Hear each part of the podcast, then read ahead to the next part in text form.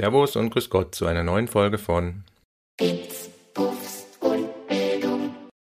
Ja, heute zu Gast bei mir Frau Dr. Diana Knodel, Mitgründerin der Plattform Phobis. Uns Lehrerinnen und Lehrern ist diese Plattform ein Begriff. Wir kennen sie, weil sie uns viele Online-Fortbildungen zur Verfügung stellt, aber auch Tools für den Unterricht. Und seit neuestem gibt es eben dort auch KI-gestützte Tools, sowohl für den Unterricht, also im Unterricht, als auch für die Unterrichtsvorbereitung. Ja, super. Also vielen, vielen Dank, dass du dir da die Zeit nimmst für unseren doch eher kleineren Podcast oder besser gesagt meinen äh, kleinen Podcast. Und ähm, ja, ich möchte als erstes gleich mal, ich vergesse, gratulieren. Ihr habt ja diesen KfW Award gewonnen, habe ich gesehen. Ja, genau. Also vielleicht kannst du ja kurz er erzählen, wie war es und was ist dieser KfW Award eigentlich? Das ist ja für Your Startups, glaube ich, oder? Wenn ich richtig gelesen habe. Genau, ähm, danke erstmal für die Einladung hier in deinen Podcast und auch äh, zu den Glückwünschen. Ähm, genau, der KfW Award ist ein Award, der wird äh, jedes Jahr verliehen äh, von der KfW Förderbank und es gibt pro Bundesland einen Landessieger. Ne? Für Hamburg äh, sind wir eben Landessieger und dann gibt es, äh, werden, äh, wird ein Bundessieger noch ausgewählt aus diesen 16 Bundesländern und das wurden dieses Jahr auch wir und darüber haben wir uns natürlich unglaublich gefreut. Und das Schöne ist auch äh, zu sehen, dass das Thema Bildung eben da auch so eine Wertschätzung erfährt. Und ähm, genau deswegen äh, ja, haben, wir, haben wir uns gefreut, natürlich für Phobitz, aber auch insgesamt, dass das Thema da diese Sichtbarkeit bekommt. Ja, das hat mich nämlich auch überrascht. Das ist, glaube ich, auch was, was eher ungewöhnlich ist, dass so ein AdTech-Unternehmen da so, äh, ja, so eine große Rolle gespielt hat. Ich meine, Bundessieger ist ja dann wirklich auch der Sieger quasi von allen Startups. Wie weit ging das zurück? Ihr seid ja jetzt nicht Startup vom letzten Jahr, sondern ich glaube von 2018. Genau, genau. Also tatsächlich, ich glaube, äh, bis, also Gründung musste 2018 oder später sein. Also ne, wir waren jetzt äh, so gesehen schon ein bisschen ein älteres Startup, haben uns aber auch zum ersten Mal jetzt beworben. Und ähm, genau, ich meine, dadurch, dass gerade das Thema KI ja überall ein großes Thema ist, hat uns das sicherlich auch in die Karten gespielt, dass wir uns da jetzt so schnell positioniert haben. Und es wurde auch dann von der Jury gesehen und gewertschätzt. Und da freuen wir uns natürlich. Ja, das war nämlich auch so mein Eindruck. Ich habe das jetzt wirklich, glaube ich zumindest, ich bin mir nicht sicher, aber ich glaube, dass ich es von Anfang an verfolgt habe, Phobis. Und man hat ja bei Corona immer so ein bisschen mitverfolgt, was gibt es alles gerade was kommt alles gerade raus und da war eben diese Plattform auch. Und ihr hattet ja am Anfang, ich sag's jetzt so, so, so abschätzig, nur, aber das war halt, so seid ihr ja, glaube ich, gestartet mit ähm, ja, Content, also mit, mit Video-on-Demand-Inhalten zu verschiedenen, äh, zum Beispiel in Teams oder so, zu verschiedenen äh, Sachen, die Lehrer halt sich anschauen konnten und wo sie sich quasi ja, ja, ein bisschen Info holen konnten, wie die Sachen funktionieren. Das genau. war doch der Start, oder? Das genau. Also gestartet sind wir ähm, mit Online-Fortbildungen von Lehrkräften für Lehrkräfte. Das ist natürlich auch immer noch unser Herzstück sozusagen. Mittlerweile haben wir da einen Katalog mit über 300 Weiterbildungsangeboten. Es kommen auch noch weitere dazu, haben aber dann natürlich auch verschiedene Formate mittlerweile im Angebot. Neben den, ich sage jetzt mal, klassischen Online-Fortbildungen, die asynchron jederzeit zur Verfügung stehen, gibt es eben auch Live-Webinare, die dann zu bestimmten äh, Zeiten stattfinden, wo man eben auch die Möglichkeit hat, ähm, mit der Referentin äh, quasi zu sprechen, Fragen zu stellen. Und dann haben wir noch ein ganz tolles Angebot. Ähm, das sind unsere Zusatzqualifikationen ähm, zu verschiedenen Themenschwerpunkten. Die gehen dann in der Regel über mehrere Wochen. Zum Beispiel jetzt kürzlich ist eine weitere Runde der Zusatzqualifikation künstliche Intelligenz gestartet. Und da geht es darum, man startet gemeinsam mit einem Webinar und dann haben die Teilnehmenden verschiedene Online-Fortbildungen zum Thema KI zur Auswahl, können selbstständig im eigenen Tempo lernen und sich weiterbilden. Dann ähm, werden auch Unterrichtsideen und Materialien entwickelt zu diesem Thema, die dann auch wiederum mit den anderen Teilnehmenden geteilt werden. Und dann gibt es noch einen Abschluss sozusagen. Insofern, ähm, genau, haben wir da mittlerweile verschiedene Angebote, die auch alle sehr gut angenommen werden. Und ähm, genau, aber weil du ja gefragt hast, so sind wir gestartet und dann kamen irgendwann die digitalen Tools dazu, die jetzt im ersten Schritt nichts mit KI zu tun hatten. Sowas wie eine ähm, digitale Tafel, ähm, oder auch eine Pinnwand, äh, Audiofeedback geben, ein kollaborativer Texteditor. Ich sage immer so kleine Helferlein äh, für den Schulunterricht, für das Unterrichten oder auch Kollaboration äh, mit Schülerinnen und Schülern oder auch innerhalb des Kollegiums. Und dann letztes Jahr, als dann ChatGPT rauskam, wussten wir alles klar. Das hat so einen großen Einfluss, da müssen wir aktiv werden. Und dann haben wir eben auch angefangen, KI-Tools zu entwickeln. Ja, witzig, weil bei dieser Zusatzqualifikation, da bin ich jetzt auch dabei, genau, da habe ich mich auch eingetragen. Da war Sehr jetzt schön. dieses Webinar, genau, das habe ich auch schon verfolgt. Ja, und das war für mich am Anfang, wo ich gesehen habe, mir hat wird es erfolgreich sein, weil es ist ja auf YouTube schon so viel, es ist auf anderen Portalen schon so viel an, ich sag jetzt mal Video on Demand. Ähm, aber was hat den Unterschied ausgemacht? Also es war ja dann doch so, dass die Lehrer das sehr gut angenommen haben. Also vielleicht dieses Lehrer von Lehrer-Prinzip, wobei man ja auch auf YouTube viel von Lehrern findet. Also ich habe ja auch selber dann für die Schüler was gemacht und aber irgendwie hat es ja den Ausschlag gegeben, dass dann viele zu euch gekommen sind. Ähm, da müsstest du es natürlich die Lehrerinnen und Lehrer fragen. Aber ähm, was wir eben sehen, ist, ähm, dass wir halt von Anfang an ganz stark uns wirklich für die Zielgruppe interessiert haben. Und wir haben eben alles genau für Lehrkräfte entwickelt, immer in enger Absprache oder in Abstimmung mit Lehrerinnen und Lehrern. Ähm, dann ist es bei uns natürlich auch so, und es gibt es bei YouTube nicht, dass man eine Teilnahmebescheinigung bekommt, wenn man eine Fortbildung abgeschlossen hat. Und dass wir das Ganze natürlich auch für Schulen anbieten. Und es ist mittlerweile auch unsere größte äh, quasi äh, Käufergruppe sozusagen, dass Schulen es wirklich für das Kollegium einkaufen und man sich dann gemeinsam mit dem Kollegium ähm, auf die Reise machen kann ähm, und eben einarbeiten kann in verschiedene Themen. Das kann eben auch äh, quasi innerhalb des Kollegiums kann man drüber sprechen. Ähm, es spielt dann einfach eine Rolle ähm, und es ist einfach was anderes als jetzt, sage ich mal, nur YouTube, wo man natürlich auch unglaublich viele wertvolle Inhalte findet. Ne? Ich selbst nutze YouTube natürlich auch viel für meine persönliche Weiterbildung, aber ähm, es ist, glaube ich, nochmal was anderes, wenn man das Gefühl hat, man hat wirklich ein Produkt, das quasi für Lehrkräfte entwickelt wurde ähm, und wo man auch wirklich sich abgeholt und angesprochen fühlt. Und das ist so auch wirklich unser, unser Ziel immer. Okay. Ja, ich habe jetzt die Tools gar nicht wahrgenommen, wie das dann so überging zu den Tools. Das hat mir dann eine Kollegin gesagt, pass mal auf. Da gibt's ja jetzt auch eben sowas wie Pinwände. Ich kannte die ganzen einzelnen Sachen, kannte ich von lauter Einzelanbietern, aber natürlich nicht in der Summe von einem einzigen Anbieter. Und das ist ja dann schon die Stärke, dass ich sage, ich habe jetzt einen Einlog-Vorgang und kann dann quasi auf alle Tools zugreifen. Ähm, war, aber, glaube ich, dann schon tatsächlich so, seit KI jetzt dazugekommen ist, ist es irgendwie raketenartig auch in der Wahrnehmung von mir dann äh, hochgegangen, weil es war dann ja überall in allen äh, sozialen Medien, wo Lehrer unterwegs sind, dann hieß es, ach, Phobis bietet jetzt quasi auch für Schüler, Schülerinnen und Kollegium quasi diesen Zugang an. Also habe ich das nur so wahrgenommen oder ist da jetzt tatsächlich das so ein Push gekommen mit diesem KI-Anbietung oder mit der KI zur Verfügungstellung? Ja, ähm, es ist tatsächlich so, dass wir natürlich durch dieses äh, Thema KI äh, ganz viel Aufmerksamkeit auch bekommen äh, von vielen verschiedenen, ähm, äh, aus vielen verschiedenen Bereichen, sowohl natürlich von Schulen und, und Lehrerinnen und Lehrer, die sich dafür interessieren, aber auch äh, von verschiedenen Kultusministerien, die uns da ansprechen. Auch mit dem BMBF haben wir schon gesprochen. Das heißt, da sehen wir natürlich ein großes Interesse und auch die Medien äh, berichten da natürlich drüber, weil natürlich wissen wir alle, KI hat einen großen Einfluss ähm, auf Bildung, also eigentlich auf alle gesellschaftlichen Bereiche, aber ich glaube, im Bereich Bildung ist es eben sehr offensichtlich und ähm, deswegen ist dieses Thema gerade so stark im Fokus und das merken wir natürlich auch. Ja, ich habe mich da immer gefragt, weil man hat halt selber rumgesucht und man hat tatsächlich nicht viel gefunden. Also ich finde wahnsinnig viele Anbieter, wenn ich jetzt generell äh, ähnliche ChatGPT-Anbieter suche, die über den Chat irgendwie gerade auf dem Smartphone, wo ChatGPT ja nicht präsent war, hat man wahnsinnig viele Alternativen, ja Quatsch muss man fast schon sagen, gefunden. Aber für Schule findet man doch nach wie vor ja eigentlich Deutsch, also in Deutschland gar nichts. Also wo, Ja. woran liegt es, dass es da so wenig gibt, aber ihr es dann trotzdem macht? Also irgendeinen Grund muss es ja haben, dass wo offensichtlich da keiner sich rantraut oder sich nicht ranwagt oder wie auch immer. Also Ja, also ich glaube, also zum einen gibt es jetzt vermehrt auch äh, weitere Anbieter, auch im deutschsprachigen Raum, aber ähm, ich glaube, es liegt eher daran, also es gibt unglaublich viele Tools für ganz viele verschiedene Anwendungsfälle. Ähm, ich glaube, im Bildungsbereich gibt es nicht so viele Tools insgesamt, auch im Ausland nicht.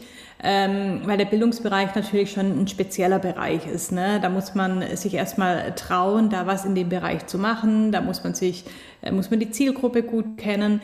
Ähm, das ist jetzt vermutlich auch nicht der Bereich, wo man ähm, das meiste Geld verdienen kann, wenn es einem darum geht. Ne? Da muss man eher in Richtung Marketing oder in, in andere Industrien gehen.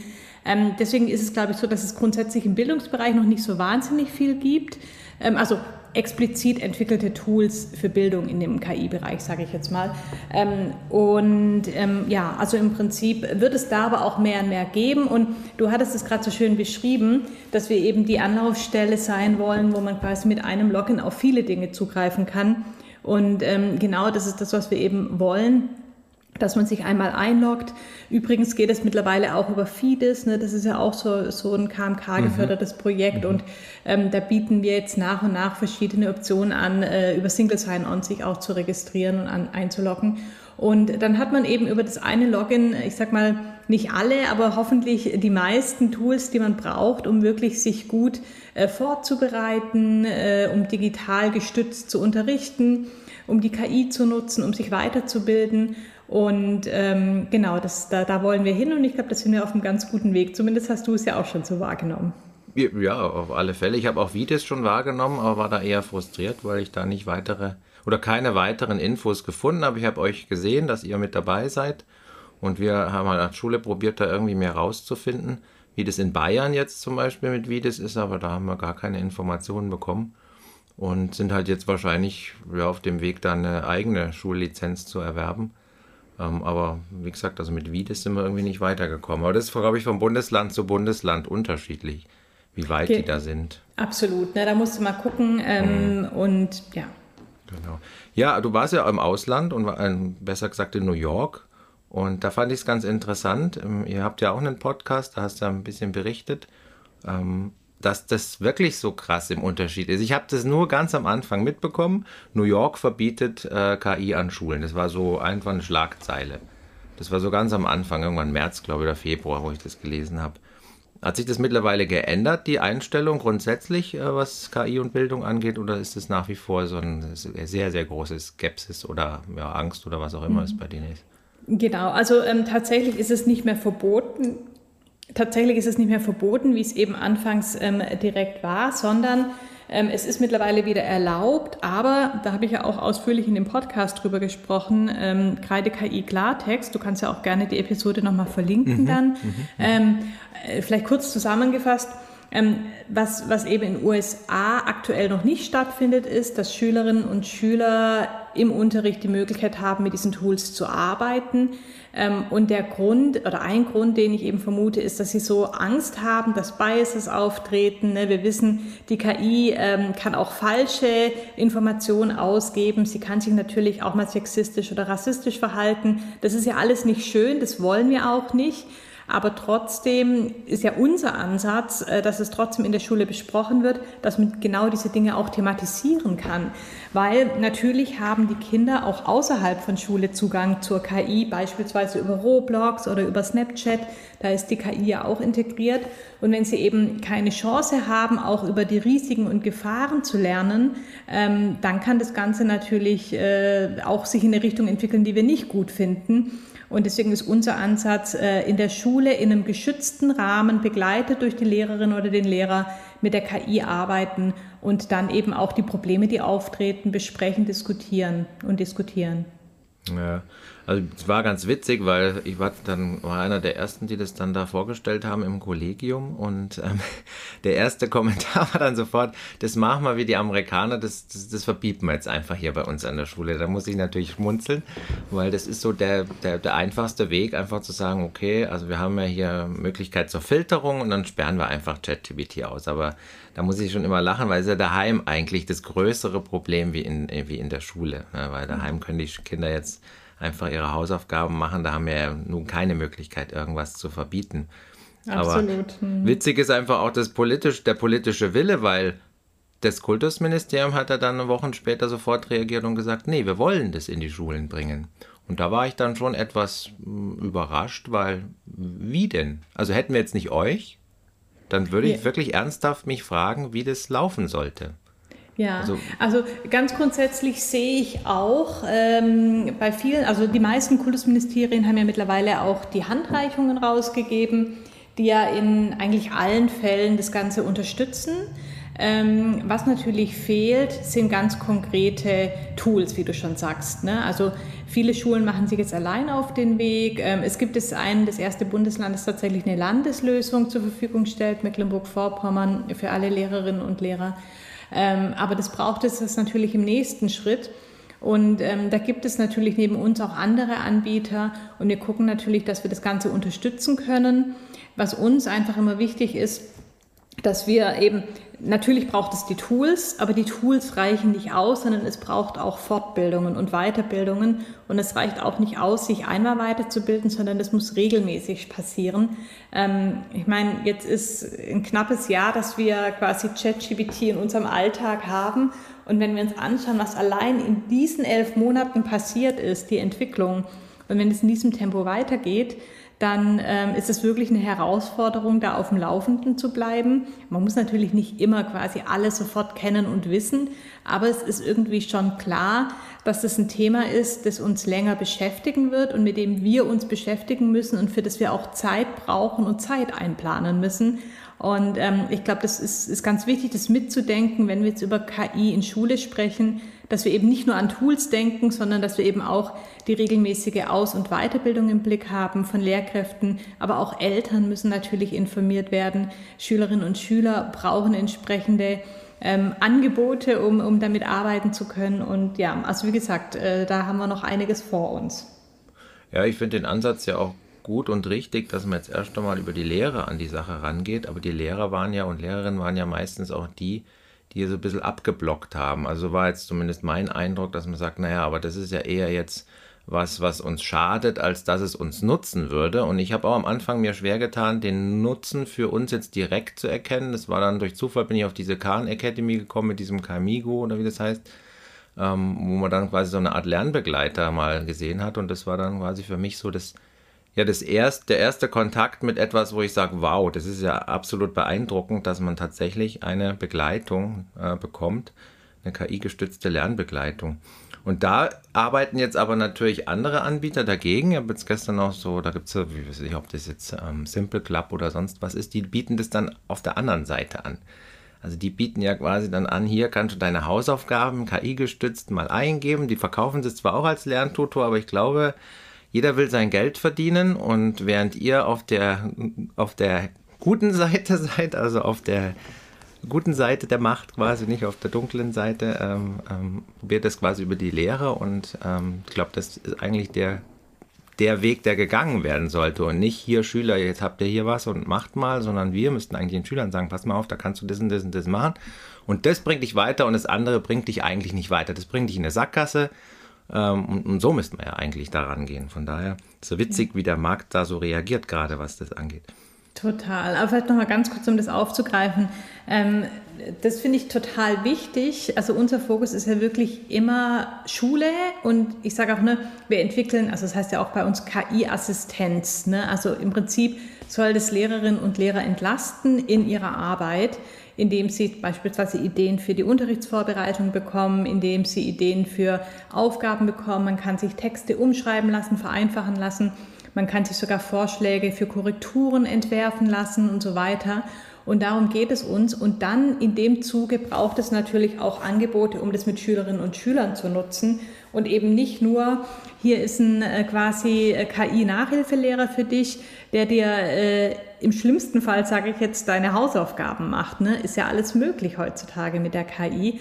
Ähm, und da braucht es dann halt entsprechende Angebote. Und ähm, gleichzeitig ist es, glaube ich, aber auch wichtig, dass es verschiedene Anbieter für verschiedene Zielgruppen gibt. Und ähm, ohne das jetzt in gut und böse einzuteilen. und auch wir müssen natürlich gucken, ne? wir sind jetzt 30 Leute und äh, müssen natürlich auch äh, Geld verdienen, um unser Team und unser Büro zu bezahlen, unsere Server. Und wir haben ja auch, ne, die KI kostet ja auch. Das darf man natürlich auch nicht vergessen.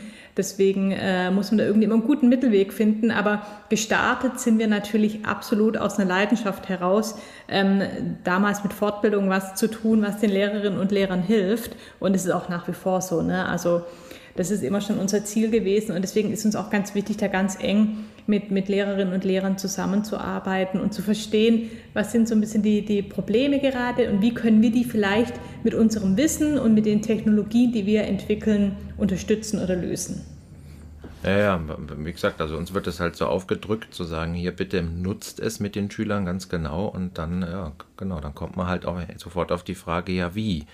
Und dann ist natürlich immer so, ja, ihr könnt ja an euch einen Account machen und mit den Schülern quasi zusammen an einem, über einen Beamer oder so, aber das ist immer etwas, was mich nie interessiert hat, sondern wenn dann natürlich schon, so dass jeder sich selbst auch ausprobieren kann. Und habt ja diese Klassenzimmer, äh, mit denen man dann den Schülern solche anonymen Accounts dann auch entsprechend überlassen kann.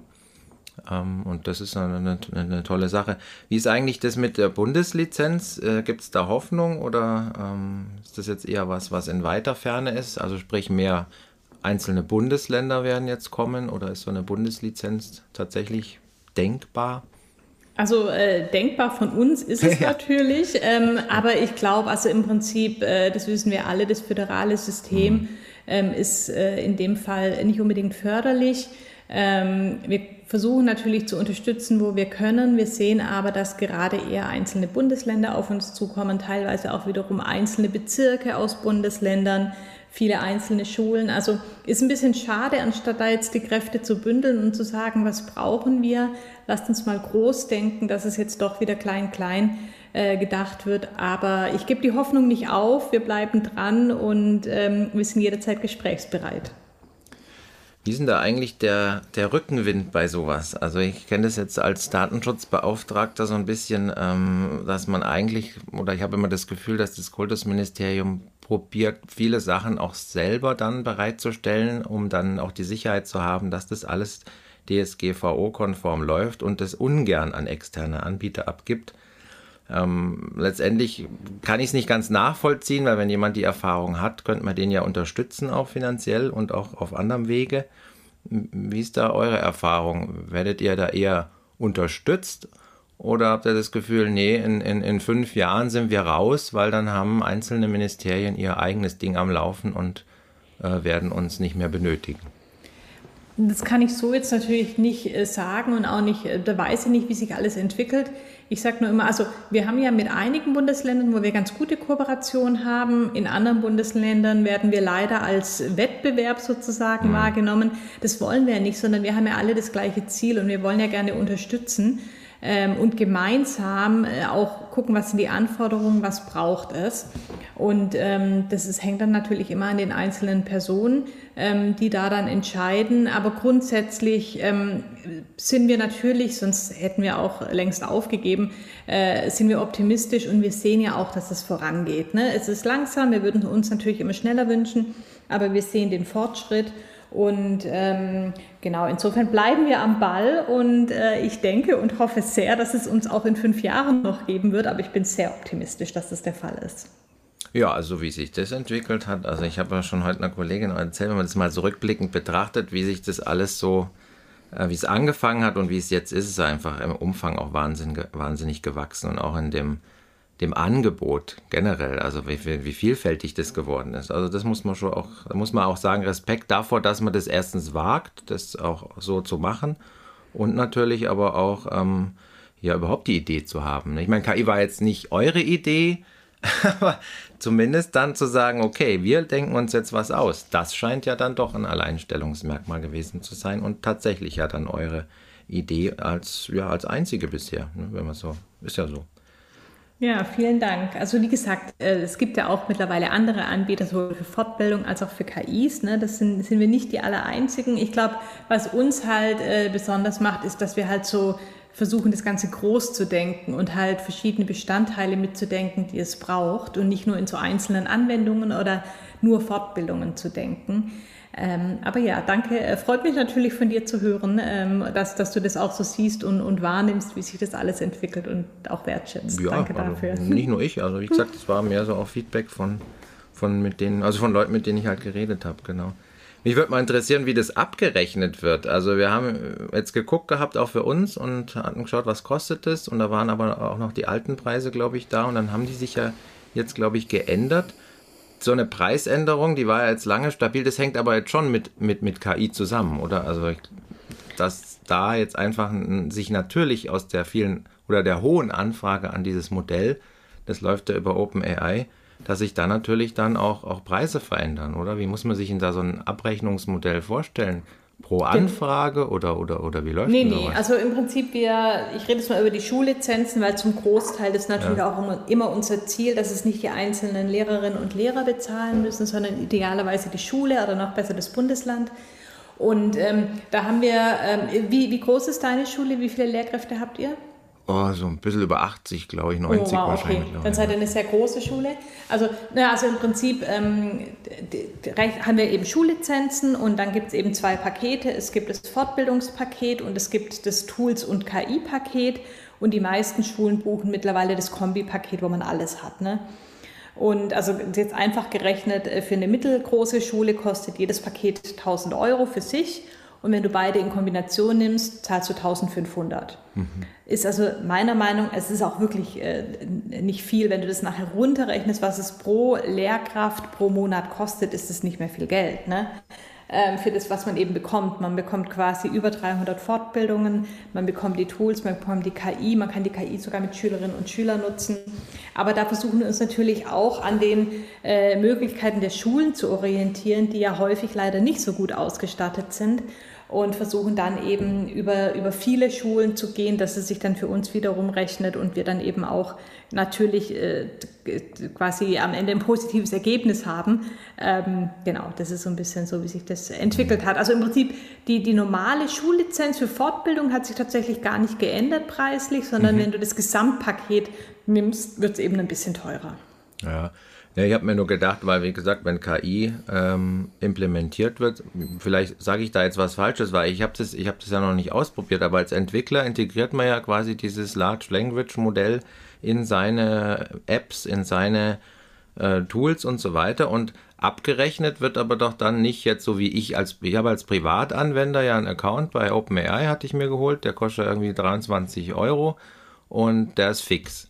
Aber wenn ich das jetzt auf meiner Homepage irgendwie einbinden würde und würde das anderen zur Verfügung stellen, dieses äh, Tool, wo ich Sachen von OpenAI nutze, dann wird es doch anders abgerechnet, oder? Dann wird es doch quasi Ja. entweder pro Anfrage oder und wie schätzt man denn in eurem Bereich die Anzahl von solchen Anfragen überhaupt ab? Das kann man doch gar nicht. Ja, genau. Ähm, also zum einen kann man das natürlich schon, weil wir haben natürlich mittlerweile mehrere tausend Nutzerinnen und Nutzer und wir sehen natürlich, wie viele Anfragen durchschnittlich gemacht werden und so weiter. ne? Das kann man schon und es ist tatsächlich auch relativ stabil. Also ne, wenn du mal so eine gewisse Größe erreicht hast, dann kannst du es auch gut abschätzen. Und wir zahlen äh, quasi pro Token und ähm, aber grundsätzlich, also kannst du das natürlich nicht vergleichen mit den 23 Euro pro Person pro Monat. Ne? Wenn wir das re- berechnen würden, dann hätten wir natürlich komplett andere Summen. Ne? Also das ist natürlich deutlich günstiger, auch die Preise, die ich eben genannt hatte. Also hat man da wirklich einen guten Deal, wenn man das über uns macht? Und wir gehen eben über die API, über die Schnittstelle und greifen so auf die Sprachmodelle zu. Übrigens nicht nur OpenAI, sondern wir haben verschiedene Sprachmodelle angebunden, auch Aleph Alpha, was allerdings noch nicht die Ergebnisse liefert, die wir uns wünschen würden und ähm, verschiedene andere, auch ein Open Source Modell und gucken natürlich, dass wir da auch immer entsprechende Sprachmodelle anbieten, ähm, die von der Qualität eben gut genug sind. Und dann kann man als Lehrerin oder Lehrer auswählen, welche Sprachmodelle man verwenden möchte. Okay. In, wel, in, in welchem Rahmen kann man eigentlich selber als Entwickler jetzt kreativ agieren, was generell KI angeht? Weil letztendlich habe ich immer das Gefühl, das ist jetzt wie gesagt wieder so eine Laienvorstellung, es basiert ja alles dann, wenn ich das mache, auf diesem einen System. Also ihr habt ja so Rollenbilder, die man abrufen kann, Marie Curie und so weiter, mit der ich dann äh, chatten kann. Da steckt aber dann eigentlich nur ein so, ein, so eine Art, ähm, also OpenAI bietet es ja an, dass ich dem eine feste Anweisung vorgebe, die ich abspeichern kann. Das kann ich ja einmal machen, ich weiß gar nicht, wie das Genau. heißt. Äh, ist es sowas in der Art, oder? Dass Genau. quasi ein Prompt hinterlegt, der das so beschreibt. Absolut, genau. Ähm, und also im Prinzip, klar, dieses Training dieser großen Sprachmodelle, das ist ja das, was so teuer ist und auch das ganze Hosting und das können wir uns, das kann sich ja kaum jemand leisten. Ne? Deswegen muss man eben auf die großen Modelle äh, zurückgreifen. Es gibt jetzt aber mehr und mehr Open Source Modelle, die man dann auch selbst hosten kann. Da wird also noch viel passieren. Aber was man eben als Entwicklerin oder Entwickler machen kann, ist, dass man dann auf Basis dieser Sprachmodelle ich sage immer Anwendungen entwickelt oder ne, Frontends, grafische Benutzeroberflächen, ähm, die dann eben mit diesen Daten, die man zurückbekommt, arbeitet. Und ähm, das ist das, was eben wir und eigentlich auch alle anderen machen. Ne? Also über die Schnittstelle, die API, können wir eben darauf zugreifen und dann müssen wir die Ergebnisse, die zurückkommen, entsprechend verwenden und ausspielen. Und ähm, genau, klingt, klingt ganz einfach, ist tatsächlich jetzt auch, was die Entwicklung angeht, je nachdem, was man genau entwickelt, aber nicht so kompliziert. Und ähm, da hat man aber trotzdem viele Möglichkeiten. Und unser Ansatz ist eben immer, wir überlegen, was braucht es in Schule und dann versuchen wir das entsprechend äh, anzubieten. Weil die Text, äh, das Texttool ist ja quasi eine Direktverwendung, oder? Das heißt, das kann ich ja eigentlich so verwenden, wie ich ChatGPT verwende. Genau. Bei einer Korrektur wäre es ja schon wieder ein, ein, eine Spezialität, oder? Hat er da schon ein paar Vorgaben, die er zu beachten hat, dass ich sage, ich habe jetzt folgenden, folgende Aufgabe gehabt, welche Korrekturschema würdest du mir anbieten, oder ist es dann auch nochmal genau der gleiche ähm, also, äh, Standard? Was da passiert, ist, dass wir im Prinzip über diese Benutzeroberflächen, ähm, die wir abfragen, bauen wir die Prompts zusammen und dann ähm, schick, bekommen wir eben eine Antwort und zeigen das Ergebnis an. Also im Prinzip geht es wirklich nur darum, äh, Benutzeroberflächen zu bauen und mit der Schnittstelle zu interagieren. Man kann dann natürlich noch äh, verschiedene weitere äh, APIs anbinden oder Tools und, und, Berechnungen machen und so weiter. Aber ähm, im Wesentlichen ist es eben, läuft es über die Schnittstelle. Jetzt hat es ja mittlerweile noch ein paar weitere ähm, Features quasi habe ich jetzt bei mir entdeckt. Also die kamen jetzt in den letzten Wochen dazu, die das also wirklich nochmal eine ganz andere Dimension gehoben haben. Also diese Möglichkeit, ein Foto anzuhängen, also das ist schon, ich habe es ja, wir haben es auf LinkedIn, LinkedIn glaube ich auch äh, kurz gesehen, du hast es auch ausprobiert, ich habe es ja auch ausprobiert, also ein Arbeitsblatt abzufotografieren und dann die Lösung zu bekommen innerhalb von fünf Sekunden hat mich jetzt schon erschreckt. Ja. Ähm, wird sowas dann auch noch integriert? Wie macht ihr das? Weil da ist ja jetzt DALI 3 ist dabei, dann habe ich jetzt hier noch eine Sprachunterstützung, wo ich sagen kann, da könnte, und das ist ja der Wahnsinn. Also ich habe ja einen Podcast gemacht als Interview mit dem, also Sprachausgabe, das funktioniert ja äh, Wahnsinn. Und da kann ich ja einen Sprachpaten haben. Ich kann mich mit einem englischen mit englischen Personen oder einer Person aus England unterhalten oder aus Spanien oder sonst was. Also das wäre ja wirklich auch noch was Tolles für euch. Absolut. Ja, ja, also was wir natürlich immer machen, also was du jetzt gerade beschrieben hast, das sind ja die neuen Features bei ChatGPT Pro. Ne? Mhm, ja. Und ähm, in der Regel rollen die das aus und dann wird es ein paar Wochen später über die Schnittstelle zur Verfügung gestellt, dass dann eben auch wir und andere Entwickler darauf zugreifen können. Ähm, und da warten wir natürlich auch drauf. Und natürlich haben wir immer viele Ideen äh, und, und überlegen auch, was wir da dann entsprechend anbieten können. Also auch bei uns geht die Entwicklung natürlich weiter. Ähm, wir haben schon ein paar Sachen auch vorbereitet. Da werden jetzt in den nächsten Wochen und Monaten noch weitere Tools kommen. Und äh, sind dann natürlich auch immer offen ähm, für Feedback von, von euch sozusagen. Zum Beispiel dieses Korrekturentool, das war auch wirklich das Tool, das am alleröftesten genannt wurde als Wunsch von Lehrerinnen und Lehrern. Ah, okay. Und äh, da haben wir dann überlegt, okay, was braucht es? Machen dann auch mal ein paar Runden, holen uns Feedback ein, schauen, was braucht es noch, was müssen wir anpassen. Ähm, und dann versuchen wir da eben die entsprechenden Anwendungen zur Verfügung zu stellen. Ja, er kommt wahrscheinlich dann mit jedem Zusatzfeature. Oder das heißt jetzt, wenn ich das kriege, dann äh, kommt es immer bevor es in dieses API kommt, oder? Also als Pro-User genau. kriegt man quasi so ein bisschen einen Vorlauf und danach kommt es dann quasi, okay. Ist es da mit Kostensteigerung auch verbunden? Machen die das, dass OpenAI dann sagt, ja, jetzt habt ihr halt ein Feature mehr und dann ist dann wieder, wieder etwas Kommt wieder was drauf oder läuft es nach wie vor über die Tokens, je nachdem, wie die Anfragen halt einfach sind ans Modell? Also aktuell läuft es über die Tokens, ähm, aber bei, äh, also über OpenAI, also die, die Vierer-Version ist deutlich teurer als die 3.5er. Und ähm, wir müssen natürlich auch schauen, was dann immer Teil unserer, ich sag mal so, unseres Tools-Paketes ist und was dann eventuell zukünftig auch nochmal extra äh, kosten wird oder muss, aber das weiß ich jetzt noch nicht. Ne? Wir gucken natürlich mhm. immer, dass wir möglichst viel in das Paket mit reinpacken können. Gleichzeitig müssen wir natürlich gucken, äh, dass wir auch äh, als Unternehmen quasi wirtschaftlich äh, agieren. Und ähm, ja, aber bisher ist uns das immer gut gelungen und ich glaube, da haben wir auch einen guten Draht äh, zu euch, um dann rauszufinden, ähm, was braucht es, was ist möglich und wie können wir da irgendwie einen guten, äh, einen guten Weg finden, zusammenzuarbeiten. Ja, zum Schluss muss ich natürlich fragen, weil das ist immer das Interessanteste, einfach da mal eine, eine ja, deine Meinung vielleicht auch zu hören. Ich habe meine ja auch dazu, aber wird es uns mehr nutzen, als es uns schaden wird, wenn man jetzt mal im Bildungsbereich bleibt? Also ich generell, wenn jetzt ein Mediziner fragen würde, würde er natürlich sagen, ja gut, in meinem Bereich nutzt es mir jetzt viel, weil die Diagnosen vielleicht ein bisschen verlässlicher sind bei einem guten Trainingsmodell oder bei einer guten Trainingsdatenvorgabe. Aber im Bildungsbereich, was, was da deine Hoffnung, deine Einschätzung? Also Hoffnung ist was anderes als jetzt äh, Einschätzung. Ich sage Nee, jetzt mal, was mein, nicht, ja, deckt sich's nicht. Wobei doch, also doch, ich, ich glaube ganz grundsätzlich ist, ist meine Einstellung dazu, dass wir, äh, das Thema ist da. Was wir heute sehen, ist das Schlechteste, was es quasi in Zukunft geben wird. Und es ist schon verdammt gut. Ne? Also das wird sich noch weiterentwickeln.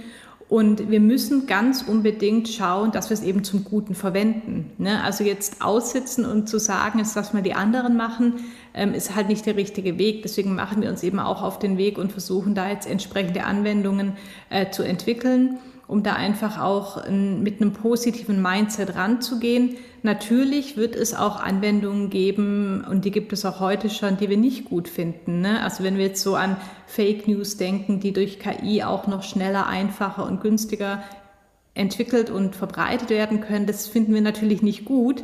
Aber das ändert ja nichts an der Tatsache, dass es trotzdem viele gute Seiten mit sich bringt. Ne? Also ein Verbot wird es nicht geben. Das, das ist, glaube ich, klar.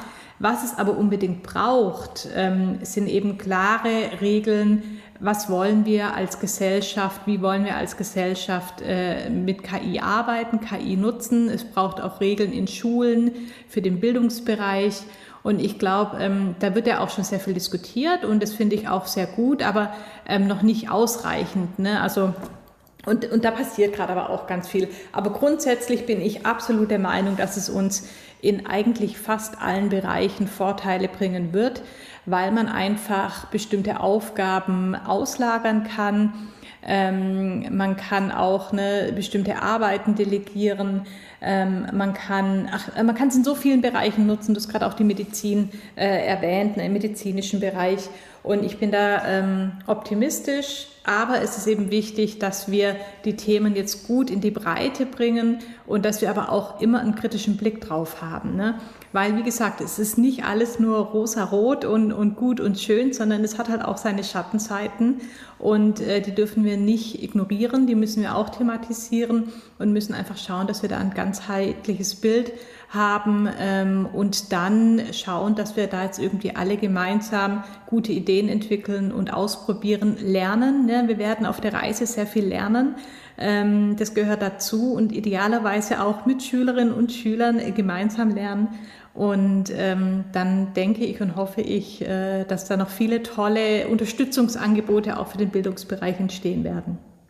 Ja, also ich sehe es ich ähnlich, aber da bin ich im Kollegium immer so verschrien als einer, der hinter jedem Technik, hinter jeder Technikneuerung hinterher rennt und gleich begeistert ist immer so. Also viele sind da natürlich viel kritischer als ich und das ist auch manchmal ja auch ganz gut, dass man nicht immer alles gleich so toll findet, aber manchmal ist halt auch beeindruckt, was, was es letztendlich ja auch leisten kann, auch wenn jetzt die ganzen Säulensachen immer kommen und immer noch eins drauf und noch eins drauf man kommt ja schon gar nicht mehr hinterher mit dem ganzen ähm, Neuen, was es dann immer gibt. Wir haben jetzt für einen, einen Podcast auch mal eine Stimme simuliert.